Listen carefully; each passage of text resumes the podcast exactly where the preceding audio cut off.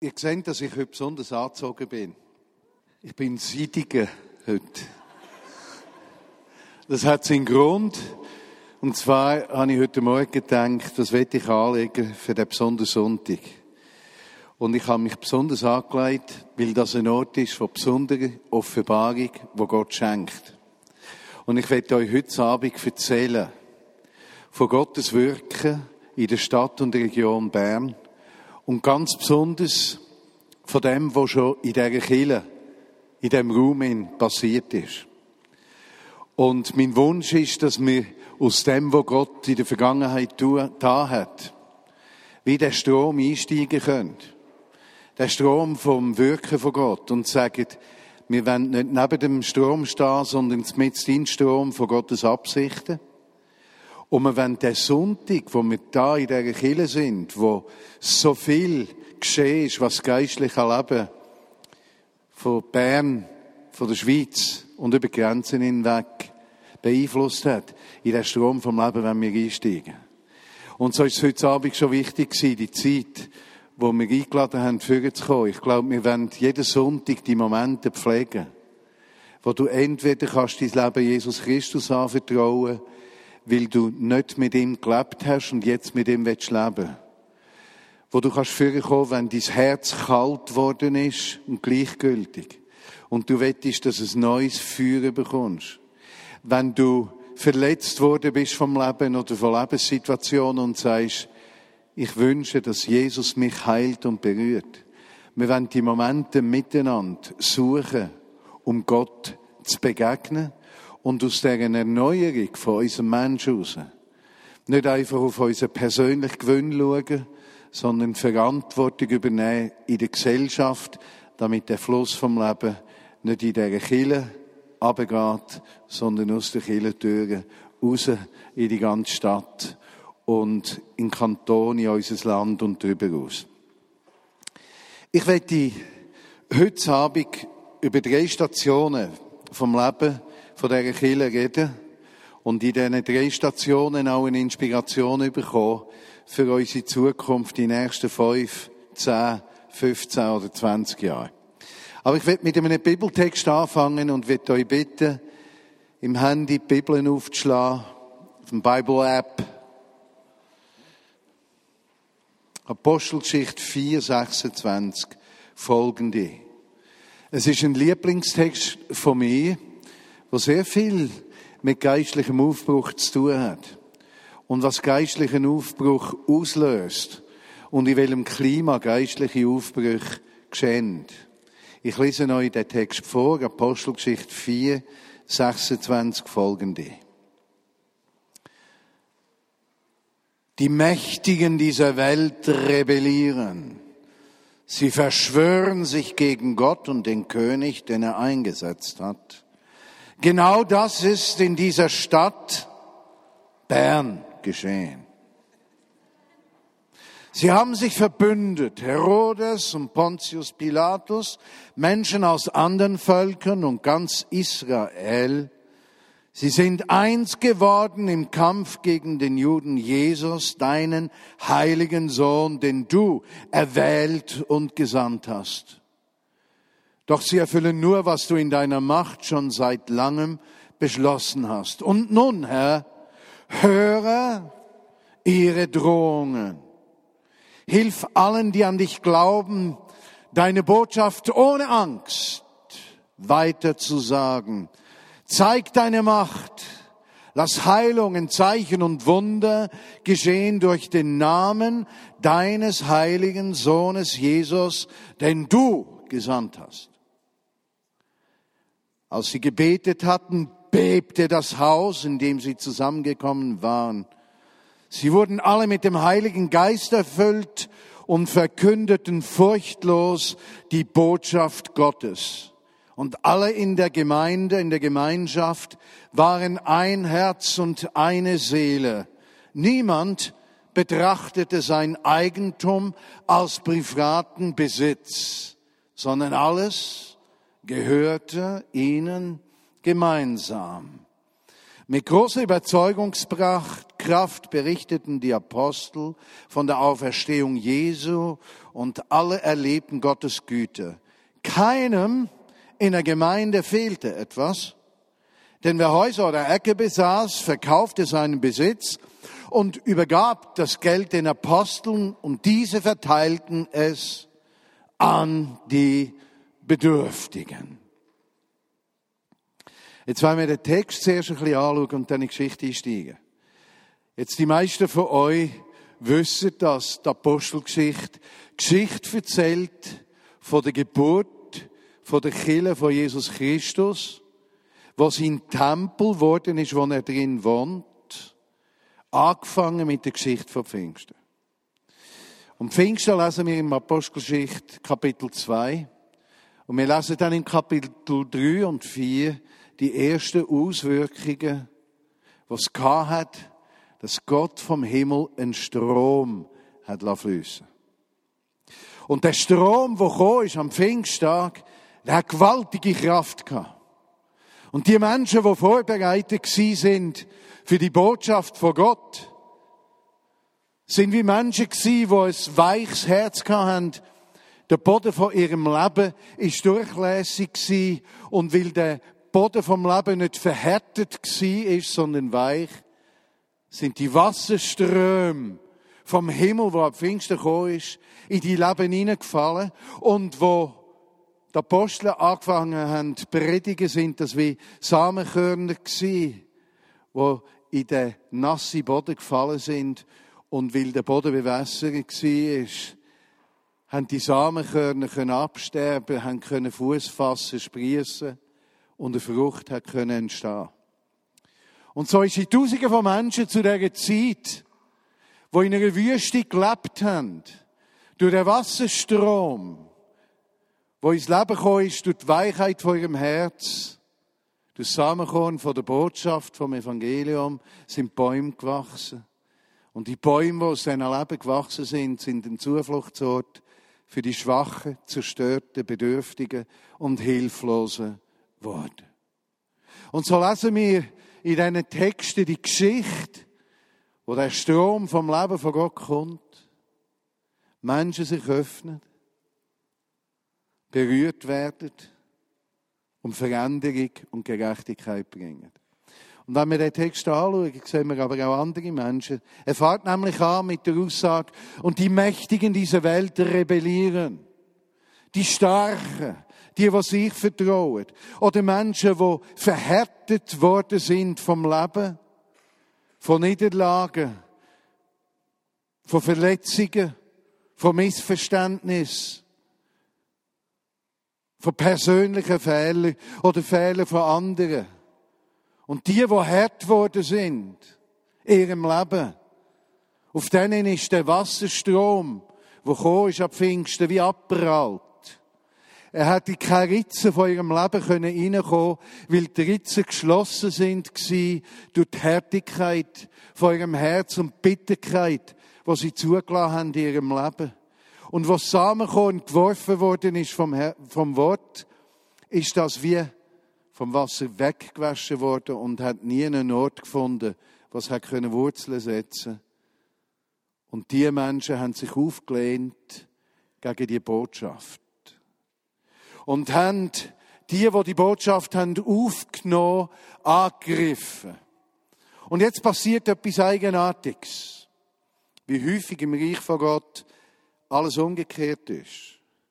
Die Menschen, die angegriffen worden sind, quasi eine Verfolgung, Ausgrenzung erlebt haben, die, wo das Wasser aufgenommen haben, wo das Samenkorn reingehauen ist, wo etwas gewachsen ist, die sind bedroht worden. Und man könnte denken, sie würden jetzt anfangen beten, Jesus, schützt du uns von den Mächtigen von dieser Welt.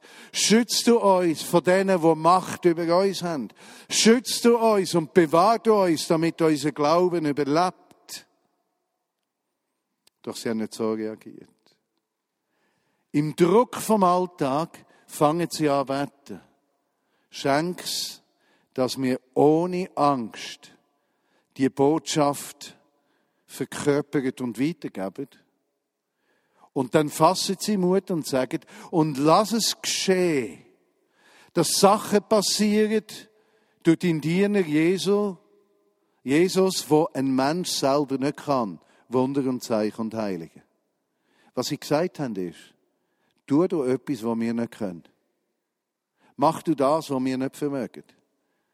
Tu du das, was unsere Fähigkeit übersteigt. Und in dem Moment, wo sie das bettet haben, hat es ein Erdbeben gegeben.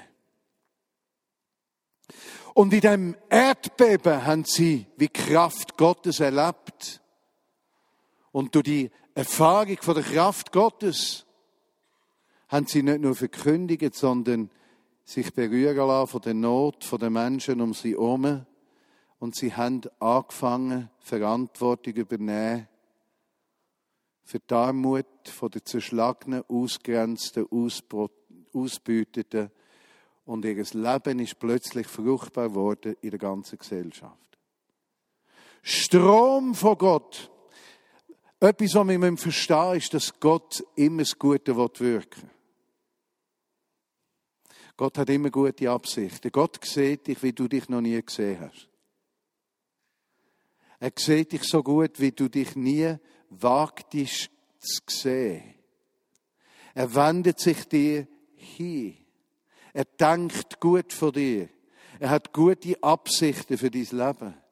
Er hat einen Plan vorbereitet, der einzigartig ist. Sein Blick ist immer gut. Was passiert aber ist Folgendes, dass Menschen sich durchs Leben Gottes Barmherzigkeit und Liebe verschliessen und gefangen werden von der Unmöglichkeit von ihrem Sein und keinen Blick haben für Gottes Möglichkeiten. Und durch das keinen Zugang zum Leben. Ström schenkt Gott vom Leben. Ein ständiger Fluss. Und es gibt einen Fluss, wo durch die Kille schon durchgegangen ist. Ein gewaltiger Fluss ist schon durch die Kille. Ich werde euch von drei oder vier Augenblicken erzählen, wo ein mächtiger Fluss vom Leben durch die Kille durchgegangen ist. Es ist in dem Jahr 1260 ungefähr, wo die Kille gebaut worden ist. Es sind Menschen die ergriffen sind vom Verlangen, das Predigt über Jesus Christus in die ganze Welt rausgeht. Sie haben sich gesammelt um eine Ordnung, sind jeweils sechs Männer zusammen haben eine Gruppe gebildet. Sie haben einen Leiter gewählt auf Zeit. So eine Gruppe sind nachher in einem Netz miteinander verbunden gewesen. Und sie haben eine Aufgabe gesehen miteinander. Die Verkündigung vom Evangelium. Und sie haben auch gewusst, dass Predigt alleine genügt ohne Taten und sie haben angefangen, ihr Herz zu öffnen für das, was Gott praktisch tun. Ich könnte mir vorstellen, dass der Text, den ich euch vorgelesen habe, bei ihnen Spuren hinterlassen hat. Es hat einen Ort daraus gegeben. Der Ort hat angefangen, Häuser bauen, Kirchen bauen, sich sammeln, um in entstehenden Städten und Agglomerationen das Evangelium zu verkündigen. Und so ist im 12. Jahrhundert Bern gebaut worden, mit der ersten Stadtmauer, da beim Zeitglockenturm. Und außerhalb der Stadtmauer haben die Männer die Kirche gebaut. Sie sind vom Orden der Dominikaner gewesen. Da, von Domine her, sie sind am Herr verpflichtet gewesen. In der Geschichte der Dominikaner gibt es ganz dunkle Zeiten. Hexenverbrennungen, Verfolgung von andersdenkenden Christen. Aber tun wir uns nicht auf das konzentrieren, sondern auf ihre Kernanliegen von der Verkündigung. Sie haben das Haus bauen. Dort hinten, wo Kapellen ist, sind Mönche gewesen. Da ist es offen für das ganze Volk von der Stadt Bern. Hat man, damals hat man keine Bank gehabt. Man ist in die Kirche gestanden. So hat es auch viel mehr Platz gegeben. Und es haben gut 2000 Menschen in dieser Kirche so einen Platz gefunden. Und die Dominikaner haben auch Bilder hinterlassen in der Kirche. Und wenn ihr jetzt da schaut, seht ihr so Quadrat, Rechteck, Formen schwarz und weiß. Das ist das sogenannte Mantelwappen der Dominikaner. Weiss ist es, weil sie sagen, und Gott hat durch seine Gnade das Evangelium gegeben, dass Gott uns einzigartig rein sieht, weiss. Und Schwarze in dem Mantelwappen ist das Zeichen für Buß. Du wirst nur weiss, wenn du Buß tust und die Buß ist dort zum weißen, reinen Leben in dir. Und das Mantelwappen hat dir bald tausend Jahre begleitet, die Dominikaner. Ihr seht oben dran so Symbol. Sie haben ein zweites gehabt, das Lilienkreuz, das auch in der Verfolgung gebraucht worden ist von anderen. Aber es hat also maurische Zeichen dort. Und dort sieht man auch den Einfluss, wo die Bewegung hat, wo in Spanien entstanden ist, von den Mauern her, durch den Islam. Im Islam, wo man keine Bilder von Menschen dürfen machen. Das sind also die Leute gewesen, die Dominikaner, außerhalb von der Stadtmauer, beseelt von einem, das Evangelium zu verkündigen. Und wie viel Mal haben die Mauern vor 800 Jahren gehört? Kehret um. Gott liebt euch. Er will etwas Neues in deinem Leben beginnen. Wie viel Predigten haben die Mauern zurückgeworfen? Dass da ein liebender Gott ist, wo einen Strom von seiner Liebe will, in die Stadt und Region fließen lassen, dass Menschen nicht ergriffen sind von ihren Taten, sondern vom Leben, das von Gott auskommt. Und so ist das ein Ort gewesen, vom geistlichen Leben. Kein Wunder, sagen die Esoteriker heute, dass in dieser Kirche ein Ort ist von der Kraft.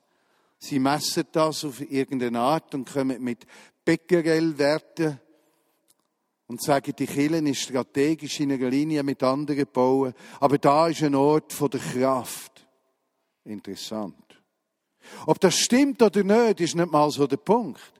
Mein Punkt ist, was Evangelium verkündigt wird, verkörpert wird, wird es immer ein Ort von der Kraft.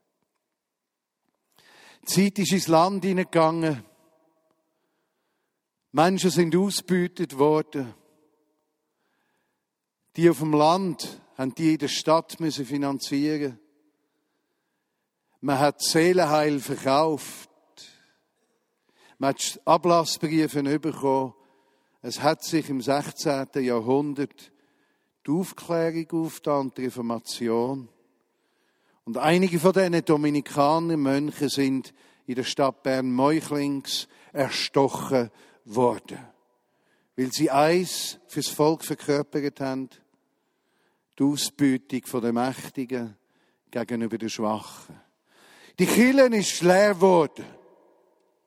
Das obwohl noch vor der Reformation ein Künstler, Niklaus Manuel, an der Klostermauer, wo da in der Mitte von der Züghausgasse durchgegangen ist, von dort vom Kornhaus bis höher zum Waisenhausplatz, einen Totentanz gemalt hat.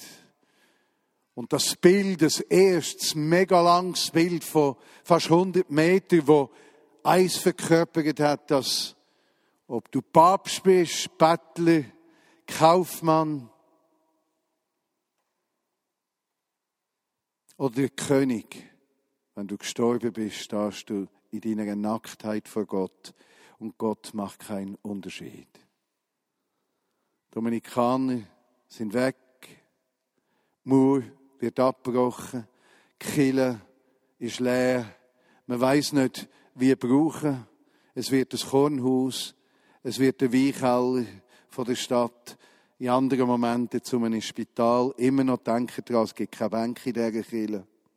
Nur ein Chorgestühl für Priester und Mönche, die während Stunden beten. Und das im Chor.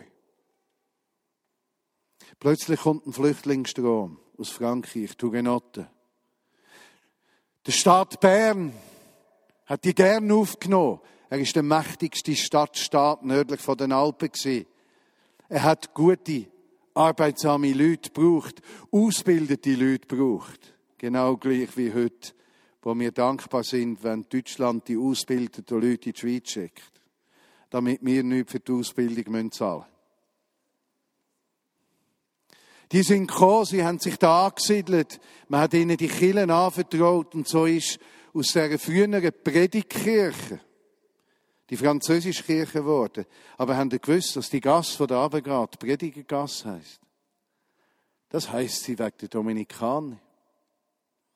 Gottes Gegenwart in dieser Stadt, in dem Haus, ist immer wieder durchgebrochen. Auch wenn Menschen versucht haben, das abzuwürgen, auf die Seite zu schieben, wo Gottes Geist landet, passiert etwas. Die Zeit geht weiter. Die Aufklärung hat Fuß gefasst.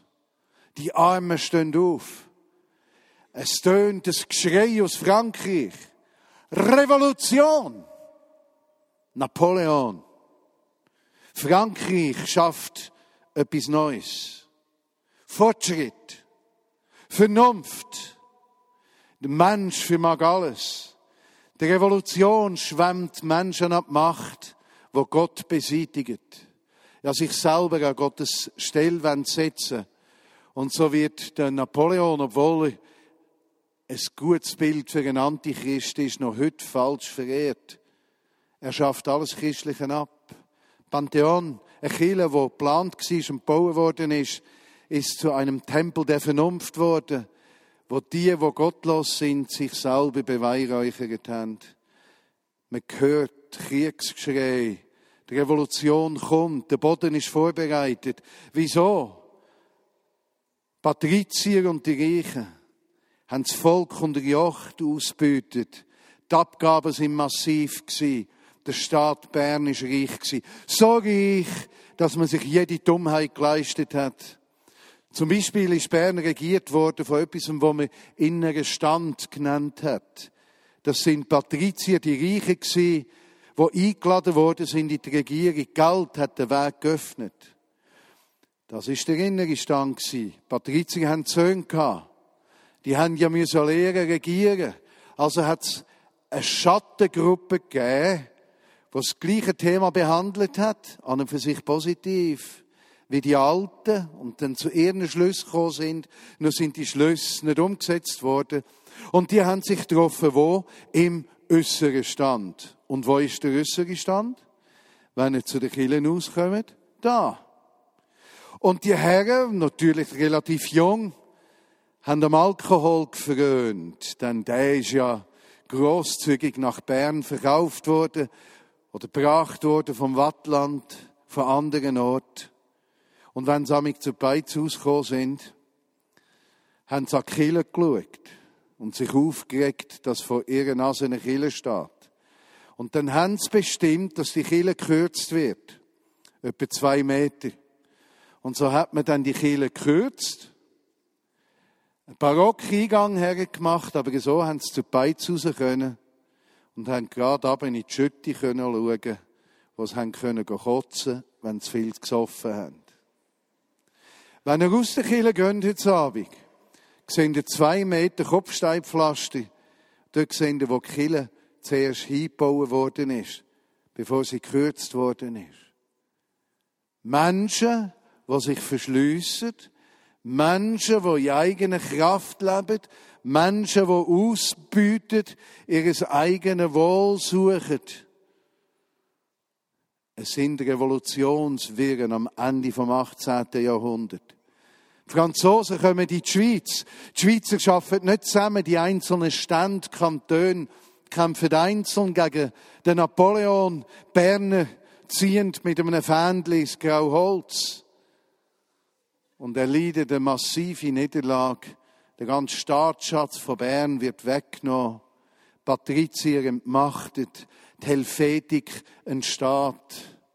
Und plötzlich steht Bern da, wie ein entkleideter, nackter, verbühlter Mann und ist am Gelächter preisgegeben von allen anderen. Und jetzt passiert etwas. Menschen haben jede Sicherheit verloren. Man weiß nicht mehr, was ist oben und unten. Napoleon hat sogar die Wochentage ersetzt. Die Woche hat nicht mehr sieben Tage, sondern zehn. Monate werden umbenannt und es gibt nicht mehr zwölf Monate, sondern zehn. Der Verkehr ist nicht mehr links geführt, sondern rechts zum Brechen mit dem alten Denken. So hat Napoleon den Rechtsverkehr eingeführt. Die Engländer, dort hier ist er nie gekommen, darum fahren die nach links. Und in ihrem Einflussbereich links. Und im Einflussbereich von der französischen Revolution rechts. Das ist kein Witz, das ist eine Tatsache. Er kann sich nicht durchsetzen, er verliert den Krieg, er zieht sich zurück. Er muss sich aus der Schweiz zurückziehen. Die Chance für Patrizier wieder an die Macht zu kommen. Wir schaffen es, wir können nochmal die alte Ordnung herstellen. Aber irgendwie geht's nicht und zu allem Herren gibt es einen Klimawandel, einen kurzfristigen, massiven Regen, Missernten, Hungersnöte in der Stadt und Land von Bern. Eine Teuerung, die unvorstellbar ist. Es geht alles drunter und drüber.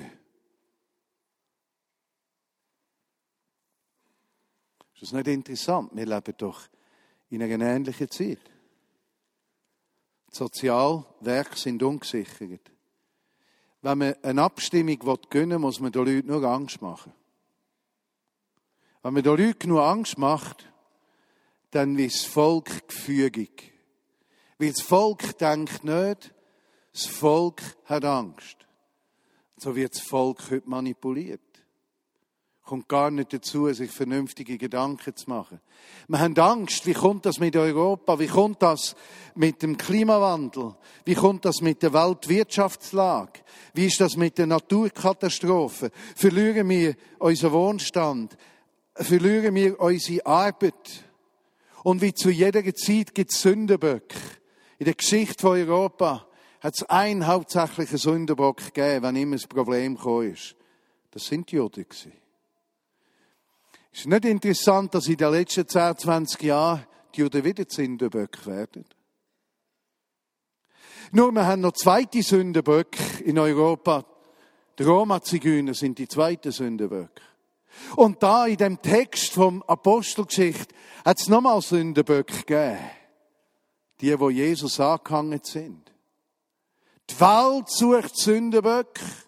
Die Welt hat Angst. Die Welt ist unstet etwas passiert. Genauso hat sie sich angefühlt. Aber was ist noch eine Tatsache damals? 1770, 80. In dieser Zeit hat es Menschen gegeben, die etwas entdeckt haben. Dass der Glaube nicht an eine Kirche gebunden ist. Dass Glaube nicht zu einer Institution gehört. Dass der Glaube nicht kann vermittelt werden von einigen ausgesuchten, universitär gebildeten Menschen, die Verwalter vom Glauben sind, sondern dass Gott durch seinen Sohn Jesus das Reich von Gott zugänglich gemacht hat für alle. Und so sind überall im Land Gruppen entstanden, inspiriert von einem Graf Ludwig von Zinzendorf Herrnhutten sind entstanden. Bohemians, weil sie in Böhmen gelebt haben. Neue Geistlichkeit hat sich an der Basis ausbreitet. Auch in Bern, auch in der Stadt hat es Gruppen gegeben. Menschen, die angefangen haben, beten, dass neues Leben kommt. Sie haben eine persönliche, bewusste Entscheidung für ein Leben mit Jesus Christus gefällt. Sie haben frei gebetet, sie haben gesungen, sie haben die Bibel gelesen. Schon kurze Zeit später auf dem Land, auf dem Heimberg, hat es einen Mann gegeben. John David hat er geheißen. Ergriffen von dem Wort von Gott, von der Bibel, ergriffen von der Botschaft. Und er fährt da über die Botschaft reden und er erlinde. Und Kind kommen zu ihm, weil er Lehrer war. Es wird ihm verboten, das zu predigen. Aber das Wort lässt sich nicht aufhalten. Es breitet sich aus. Es kommt zu einer Erweckung von den Heimbergbrüdern. In Bern fährt es an. Es werden Gruppen gegründet. Erbauungsgruppen. Man hat sich ermutigt gegenseitig. Eine Bauungsgesellschaft. Aus dieser Gesellschaft von Leuten, die Gott gesucht haben, ist eine Traktatgesellschaft geworden. Sie haben Traktat, Schriften gedruckt und verteilt, wo vom Glauben erzählt haben. Und aus dem ist Bern eine Bibelgesellschaft geworden. Und 1816, wo die Hungersnot war, haben die das erste Mal dürfen öffentlich auftreten. Und zwischen 1816 und 18, wo die Hungersnot, die Inflation, die Angst so gross war, weil alles, wo irgendwie vielversprechend war, kaputt gegangen ist, haben die Menschen in Bern umgerechnet 350.000 Franken zusammengelegt zum Bibel und Traktat verschenken. In einer Hungersnot. Gewaltig. 1818 im April. Es ist etwas gegangen im Land. Etwas ist geschehen. Hat es eine öffentliche Versammlung von der Bibelgesellschaft in Deckkirche. Da vorne, in der Nähe vom Bergengraben. Man hat dann gefragt, ob einer reden könnte. Professor für systematische Theologie und Kirchengeschichte. Der Samuel Gottlieb Hühnerwadel. Jetzt, die sind nicht ausgestorben, die gibt es heute noch. Im fünften Gottesdienst ist das Kind zu mir und hat gesagt, du Martin, meine Lehrerin heisst Hühnerwadel. Wobei das Hühnerwadel ohne H geschrieben wird in der Mitte. Aber bildlich habe ich mir das auch vorgestellt. Dünne Beinle und nachher so saftige Wädle. Der Samuel Gottlieb predigt.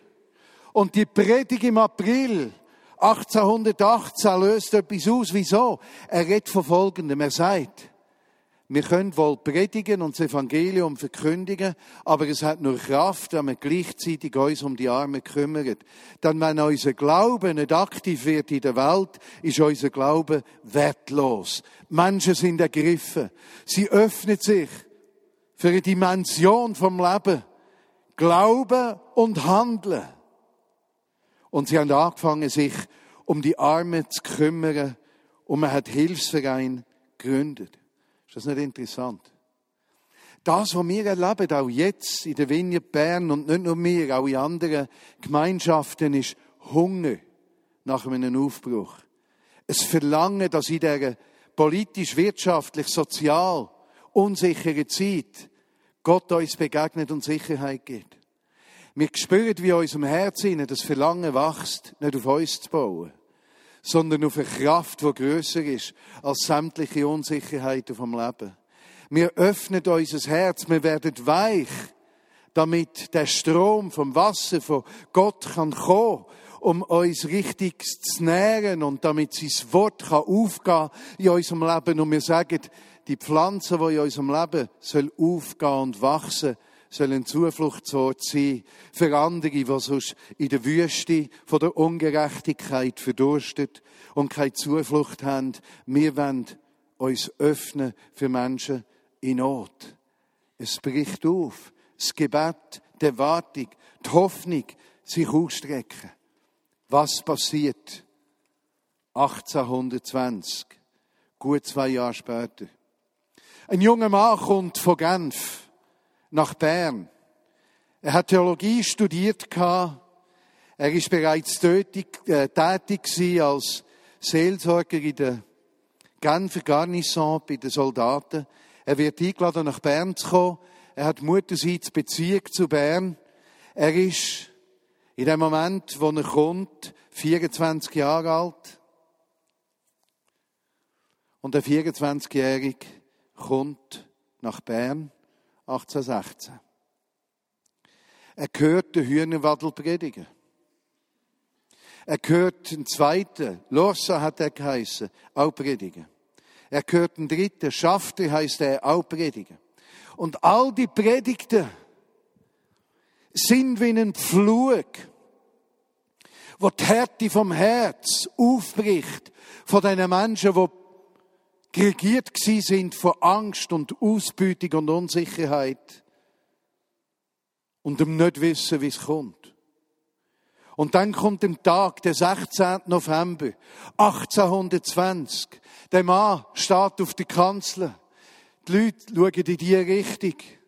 Er ist in der Zwischenzeit 26, Entschuldigung, 28 Jahre alt. Und er predigt über das Thema, wo wir würden vielleicht belächeln. Das Thema von der Sonntagsheiligung. Und wenn er das Thema aufnimmt, kommt ein Strom von Gottes Liebe wie ein Wasserstrom in die Kille und reißt die Menschen mit Gewalt mit. Türen springen auf und der Strom fährt da durch die ganze Stadt durchzufließen. Und die mit weichem Herz erleben, wie das Wasser in ihr Leben kommt. Die mit härtem Herz fangen da zu kritisieren. Die mit weichem Herz, wo das Herz bewässert wird, wenn sie das Wort hören, geht es wie ein Samenkorn ihres Leben und fährt da hergewachsen als Baum. Und die Ärmsten von der Stadt findet unter diesen Bäumen Schutz vor der gleißenden Sonne, vor der Ausbeutung, vom Hass, von der Ablehnung und der Sinnlosigkeit vom Leben. Sonntagsheiligung, was könnte das heute heißen? Hätte vielleicht gar nicht primär der Sonntag so gemeint, hätte vielleicht gemeint, und Gott hat uns mindestens einen Tag gegeben, wo ihm gehört, wo nicht der Mensch in seiner Kraft sein Leben bestimmt, sondern sich abhängig macht von Gott. Und hat das Thema von der Sonntagsheiligung vielleicht das Schwarze unterstrichen, wo wir da oben sehen, von den Dominikaner, wo sagt, kehret um! Von einem Leben aus eigener Kraft hin in ein Leben vom Licht wo die Liebe Gottes alles ausfüllt und nicht, was wir vermögen zu tun. Und eine Erweckung bricht aus. Und die Mauern, wo vielleicht 10 Jahre, 50 Jahre, 100 Jahre, 300 Jahre gewartet haben, auf eine Botschaft von Erweckung, auf ein Türöffnen für einen Strom von Gottes Liebe. Die Mauern sind zu Zeugen geworden von einer unglaublichen Erweckung. Was hat es ausgelöst? Die Leute haben angefangen, die Kranken zu besuchen daheim. Unorganisiert. Einfach so. Wer erweckt war, hat Kranke besucht. Wer erweckt war, ist zu den Traurigen gegangen. Wer erweckt war, hat die Armen begleitet. Wer erweckt war, hat sein Haben gut angefangen zu teilen. Wer weg war und Mittel hatte, hat sich um die Ausbildung der Kinder gekümmert. Und so ist die neue Mädchenschule NMS entstanden, Seminar Muristalde, das private Töchtereninstitut, Mädchen Primarschule und Seminar Moria und andere Orte. Die Erweckten haben angefangen zu gestalten und Perspektiven zu geben am ganzen Volk. Wer erweckt ist, teilt, haben wir gelernt, Apostelgeschichte 4. Wer erweckt ist, erwartet das Unmögliche möglich. Durch die Kraft von Jesus Christus. Wer erweckt ist, fährt da alles, was er hat, nicht mehr sein eigenes zu nennen, sondern Gott zur Verfügung zu stellen. Ein Heim ist gegründet worden für arme und verlassene Kinder. Auf der Grube in Niederwangen. Das gibt's heute noch. Sonntagsschulen sind aufgemacht worden für Benachteiligte. Das Berner Diakonissenhaus ist gegründet worden. Die Stadt hat Perspektiven bekommen. Perspektive hat angefangen. An dem 16. November. In dieser Kille. In diesem Haus.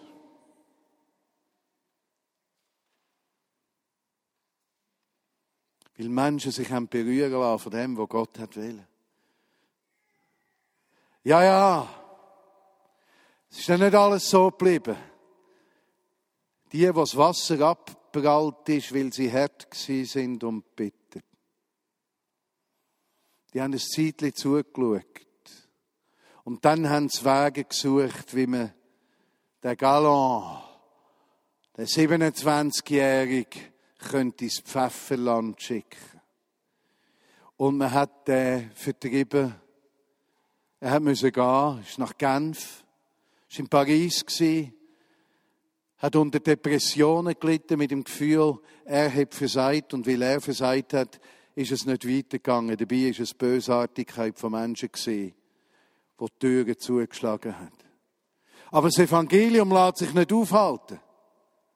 Und die Menschen, die zurückgeblieben sind, haben sich gesammelt. In zwei Gruppen. Die eine Gruppe ist EGW. Ja, die sind entstanden. Die andere Gruppe sind so verrückt auf Kirche gewesen, dass sie gesagt haben, ihr könnt uns mal, wir gründen die Freie Evangelische Gemeinde. Und so sind das Vereinshaus von der FEG an der Zughausgasse da vis wie und das EGW ist da vorne an der Nägeligasse. Aber da hat es angefangen. In dem Haus. Wow. Wow. Was ist mit dem Galant passiert? Der Galant geht nach Genf in seiner Zerschlagenheit, predigt das Gleiche. In Genf ist auch ein Aufbruch gewesen, verwandt mit dem Aufbruch in Bern. Wer sitzt in einer Predigt? Ein Mann mit dem Namen Henri Dunant. Und der Mann wird ergriffen von dem Evangelium, von der Gerechtigkeit und vom Leben. Sein Herz ist weich gewesen. Der Strom ist gekommen und hat seine Seele bewässert. Predigt wie ein Samenkorn in das Leben hinein. Und es fährt an wachsen. Und als erstes hat er den CVIM gegründet. Das weiß niemand. Aber das war nicht das Einzige. Er ist der Gründer geworden vom Roten Kreuz. Er hat das Rote Kreuz gegründet und weil er so ein Herz für die Juden hat, ist er von seinen Mitleidern rausgedrängt worden, hat müssen flüchten nach Heiden im Appenzell und ist verarmt gestorben, weil er sich für die Ausgrenzten eingesetzt hat. Henri Dunant. Gerechtigkeit, wo durch Erweckung ihren Weg findet in die Welt inne. Wow. Gewaltig. 8. Mai 1994. Ort, französische Kirche. Zeit, 17 Uhr. Die Leute sitzen in die Richtung. Pio Sopelsa lade ich ein, zu erzählen von ihm daheim. Er hat gerade eine gute Woche mit 20 anderen und mir in Toronto verbracht. Ist ein bisschen früher heim als ich. Ist heim für seine Kinder und Familie gebeten und seine Frau. Er kommt führen. Ist ein kleines Rednerpültchen vor dem Taufstein gewesen. Kein Quadratmeter groß. Wenn man nicht aufpasst hat, ist man runtergefallen. Der Pio steht auf. Ich frage ihn, erzähl, was passiert ist. Er erzählt, was Gott tut. Ich weiß nicht, was machen. Stehe auf das kleine Redner äh, Pültli oder was es war und weiß wirklich nicht, was machen. Und sagen, Heiliger Geist, komm. Die Mauern nehmen den Klang von der Stimme auf und werfen das Gebet in den Himmel. Und aus dem Himmel kommt ein Strom von Wasser wie am 16. November 1820. Ein Erdbeben geschieht. Die Leute fallen um. Sie können sich nicht auf die Füße halten. Wir haben nicht mal gebetet für die Leute. Der Gottesdienst ist vorbei, wir wissen nicht, was machen. Am 8. ist der Gottesdienst von der italienischsprachigen Reformierten. Wir müssen am 8. draussen sein. Wir tragen die Leute aus den Kirchen raus ins Auto um sie heimfahren. Der Strom nimmt jedes Mal, wo wir zusammenkommen, zu. Der Strom hat eine unglaubliche Kraft und fährt da zu fließen bis nach Berlin, bis nach Polen, nach Tschechien, äh, nach Ungarn. nach Italien, überall her kommen die Leute, weil sie etwas erleben wollen von dem, wo wir nicht verstehen, was es ist. Aber es hat zu tun mit dem Ort, wo Gott sich offenbart. Und trotzdem ist es ortsunabhängig, weil Gottes Geist Herzen sucht und nicht Häuser. Und zwei, drei Jahre fließt der Strom und schenkt uns den Hunger nach Gottes Gerechtigkeit und weckt etwas in uns, das Verlangen, den Armen vorbehaltlos zu dienen. Und schon ein paar Jahre später bricht das auf. Verkündigung und Nächstenliebe. Und in der Vignette fangen die Menschen an zu dienen und den Armen zur Seite zu stehen in einer Garage in Ostermundigen, der Juan und das Lisirone, die ergriffen sind davon. Einfache Leute, die im Beruf stehen. Und Gott fährt da, den Strom vorbeifließen zu lassen. Und heute können wir sagen, dass Hunderte von Gemeinden Dienst am nächsten angefangen haben. Weil die Herzen weich sind. Der Strom ist gekommen. Samenkorn ins Leben. Frucht ist gewachsen. Und wo ist der Strom vorbeigekommen? Da. Es war 1990, als ich mit einem Freund von mir in dieser Kirche war, dort am Taufstein gestanden bin. Ein Amerikaner, prophetisch begabt, der schaut mich an, wo wir da innen sind und sagt, da ist ein Ort von der Offenbarung Gottes, der ist noch nie in Bern. Ein paar Jahre später ist alles das aufgebrochen. Wir sitzen in dieser Kirche. Wir sind Zeugen mit Berner von 1260. Äh, Wir sind Zeugen mit den Mönchen vom Dominikanerorden. Wir sind Zeugen mit den Hugenotten. Wir sind Zeugen vom Aufbruch vom 19. Jahrhundert. Wir sind Zeugen von dem, was Gott 1994 bis 697 da haben. Wir sind Zeugen, dass dort, wo der Strom Gottes kommt, geistliches Leben ausbricht, alle Mauern kann zum Einstürzen bringen. Heißt das, kein Widerstand gibt? Heißt das nicht. Vor ein paar Jahren ist Winnet aus dieser Kirche rausgefallen worden mit folgendem Vorwurf. Persönlich gemacht in meinem Büro. Ich bin auf der Polstergruppe gesessen. Ihr schwätzt zu viel von Jesus und ihr seid gegen Homosexuelle. Ich habe in meinem Leben noch nie eine Predigt zum Thema Homosexualität gehalten. Zu viel über Jesus zu reden, ist das schönste Kompliment, das man mir machen können. Aber so, wie es diesen Mannen in Apostelgeschichte 4 nicht gelungen ist, das Feuer aufzuhalten, wird es niemandem gelingen, das Feuer Gottes aufzuhalten und den Strom von der Liebe auszuschliessen aus einem Gebäude. Wenn Gott gesagt hat, dass da ein Ort von seiner Offenbarung ist, dann wird es mit oder ohne Zustimmung von den Leuten wieder tun. Und vergessen, und mit dem möchte ich schliessen, vergessen eins nicht. Wenn wir uns vorbereitet und den Armen unser Herz öffnet und der Ungerechtigkeit widerstehen, wenn wir dem Sündenbock-Syndrom von unserer Presse und den Parteien widerstehen, dass alle Ausländer schuld sind, wenn wir uns aufmachen, Gerechtigkeit Gottes zu suchen, dann ist die Chance, dass der Strom hineinbricht, viel größer, als wenn wir unser Herz verhärtet gegenüber den Armen. Dann wer die Armen und Ausbüteten respektiert, öffnet sich für den Strom. Wer sie ausbütet, verhärtet und wird bitter und das Wasser vom Leben wird abprallen. Gott ruft seine Kinder zurück. Sie soll ihm gehören. Wir sollen sie ihm zurückgeben als eine Kirche, was sein Herz trägt und weitergeht. Lasst uns beten.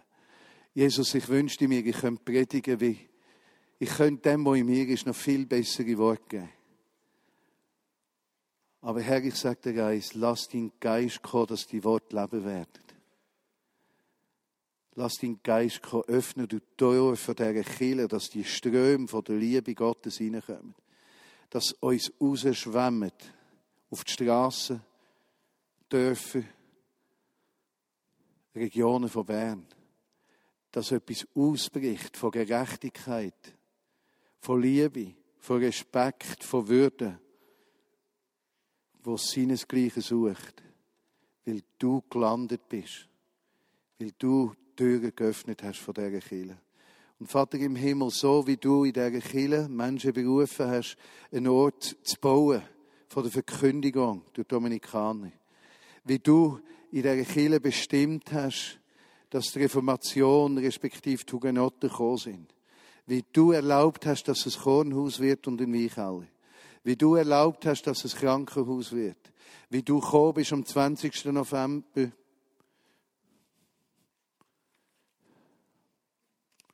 Ich muss schauen, ob das stimmt.